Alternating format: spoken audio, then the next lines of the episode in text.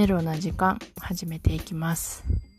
はいちょっと声小さめなんですけど今、えー、11時半にポッドキャストを撮っております。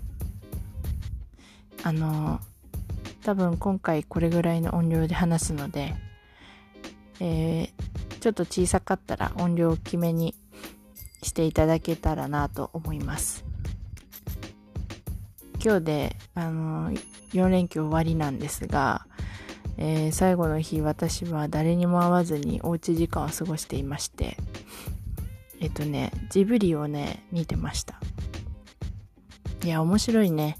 なんか子供の時にあの見たのとはまた別の見え方っていうか感じ方っていうかなんか今に見るとああそういうことだったんだなとかあのこれはこれをモデルにしてるんだろうなみたいな今のなんか世の中をあのこういう風に表現してるんやろうなっていうねまあ憶測ではありますがなんかいろいろ感じるものが大人になって感じるものがありました。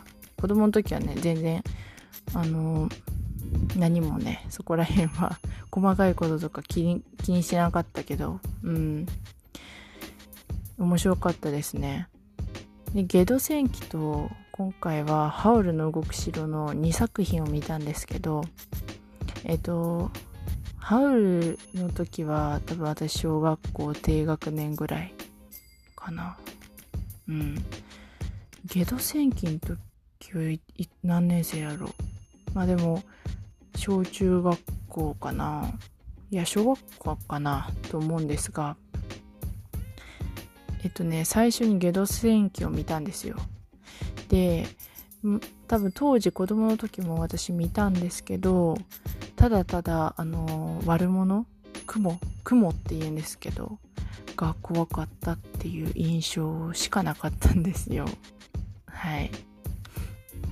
結構難しい内容やったなって子供ながらに思って見とったんやけどあのー、なんかね今日はね解説のホームページ解説書いてるホームページを見ながら私見ててなんかジブリって謎が多いじゃないですか。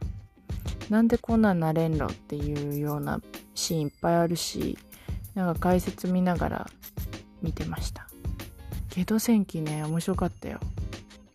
あのなんかなんて言うんやろアレンって主人公が最初にあの国王のお父さん国王王様なんですけど王様をあの刺し殺すっていう衝撃的なシーンがから始まるんですけどなんか均衡が世界のいろいろな自然だったりそういう均衡が保たれなくなってきて変な現象自然現象がいっぱい起こってきてあのー、なんかそれに対しての不満だったりとかなんかそういうのがいろいろとアレンの中でなんかいろんな世の中に対する不満だったりが出てきてあのー、なんか思春期の男の子っていう感じ。うん。そう。であのまあお父さんをえっ、ー、と刺し殺しちゃってからこ国を出て出ていくんですよ。でそこでハイタカっていうおっさんと出会って剣士賢者賢者大賢者やったっけ？なんかそういう賢者、うん、魔法使いみたいな魔法使える人で、と、ハイタカと出会い、えっ、ー、と、で、なんか離れたところで農業してるテルたちに出会うんですよ。女の子。なんか、あのー、顔周りの毛だけを結んでる女の子。テルね。うん。んで、あの、雲っていう悪者が、えー、敵になるんですが、まあ、そこからはまたいろいろとあるんですけどあのなんかね今までのジブリの男の子ってなんかまっすぐで勇敢なイメージ。アシタカとかもののけ姫のアシタカとかがそういうイメージじゃないですか。怖いものなくって。優しくて勇敢な感じだけどアレンっていうのがすんごい闇が深いっていうかあのー、今までまあ私そんな、うん、ジブリでも、まあ、結構見とる方やと思うけど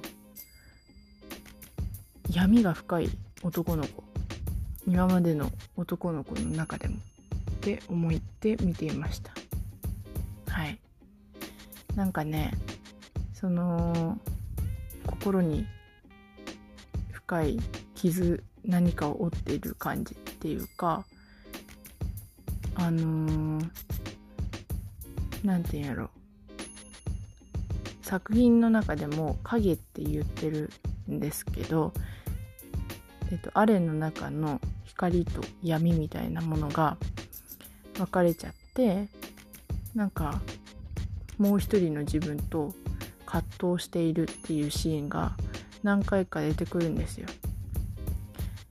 そう。でなんかねでも結局最終的にはちゃんとその自分と向き合ってあのテルをね勇敢に助けるんですけどそう。ちょっとなんか新しいなって思って見てました。はい。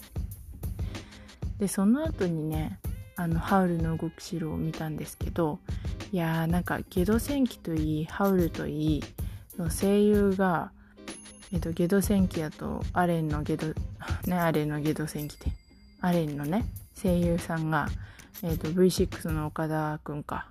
でハウルがキムタク。いやーなんかイケメンやよね。声が。そう。ハウルもめっちゃもうあイケメンやなと思って見てましたね。うん。あのー、ソフィーって女の子がおばあちゃんになっちゃうじゃないですか。その荒れ地の魔女っていう魔女に呪いをかけられてえっと90代ぐらいのおばあちゃんになると思うんですけどなんかね最初の方はすごい腰の曲がったおばあちゃん。腰の曲がったおばあちゃんになってたり途中ではあのシャキシャキシャキっとしたおばあちゃんになってたりで自分18歳のソフィーに戻ってたりあの年齢がねたまに若返ったりしてるんですよ。でなんかそこもさ多分絶対意味あるやん。そうなるとあの気になっちゃうんですよね。で調べる。調べるやん。なんでやろうと思って。たらなんかあのー、ソフィーが冒頭部分でえっと自分に自信がない感じの発言をよくしてるんですよ。あのー、妹と話してるシーンとかで妹は結構可愛らしいなんかあのチヤホヤされてるんですがソフィーはどっちかというとちょっと地味めの格好をしててでなんかそういう自分に自信がないというかそういう発言をしているんですよ。で間でもあの綺麗なんて思ったことなんてないみたいな私は綺麗なんて思ったことないっていう発言をしてたりとかなんかそういう自分に自信がないっていう発言が多くってであのー、それが表されているみたいです。なんて言うんやろ。なんかその若返る時っていうのは自分に自信があってその自分の意見を堂々と言っているシーンとかポジティブな気持ちになっている時はあの若返っているみたいなんですよ。うん。あと眠ってる時眠ってる時は何も考えてないから若返ってる自分の元の18歳の自分になってるんですけどその逆にねおばあちゃんになるシーンっていうのが分かりやすく出てるのがあってハウルと一緒に、えーと、ハウルが小さい頃いた家の草原に立ってる時にえっと最初ソフィーは18歳の見た目なんですけど途中で「私なんてなんちゃらこんちゃら」ってそのネガティブ発言を言うんですよ。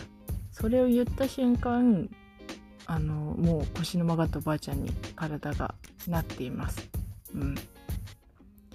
そうそうみたい。調べて出てきてでそれをねあそういう解説見ながら見ると余計面白いなと思ってねああそうなんやでも自分一人で見てたらそんなわからないじゃないですかまあいろいろあのー解釈とかは感じながら見るけどもでもねそこまでさ読み取れんっていうか難しいよね。うん。そう。やっぱ面白かったですよ。たった一人で。ジブリの作品見て。はい。まず充実してました。なんか是非見てみてほしいです。ジブリの作品。いろんなあのー、伏線っていうかなんか謎っていうかそういうのを解説してるもの見ながらうん。そう。ゲド戦記もハウルもなんか今見たらあの今見てもすごい新鮮でしたしうん。面白かったです。はい。であそうそうそう。そう最近またちょっとオリラジのあっちゃんの YouTube 大学であのナウシカの風の谷のナウシカの解説動画、えー、あっちゃんが上げてるんですけどもうそれをね見てああナウシカ見たいって思ってね。うん、まあ、内容っていうのがえっと原作のアニメアニメじゃないわ。漫画の方のナウシカの解説をしてるんですよ。漫画の方はえっとアニメよりずっと話は進んでてうん。アニメではここで終わっていた部分が漫画だとその後もずっと話が続いてるみたいでもっとなんか壮大なエピソードになってるみたいで。でその話をねあっちゃんが、えー、日本に2本にわたって話をしとるんですけどそれを見ると、まあ、漫画も読みたいしもう一回なんかそれを見た上であのナウシカのアニメ見たいなって思いました。次はナウシカかなって感じ。はい。そうぜひ見てみてほしいです。あのジブリ。あとあっちゃんのそのナウシカの解説もあの見てみてほしい。なんか興味湧きました。うん。ということで今日はこれで終わりたいと思いますはい。じゃあね。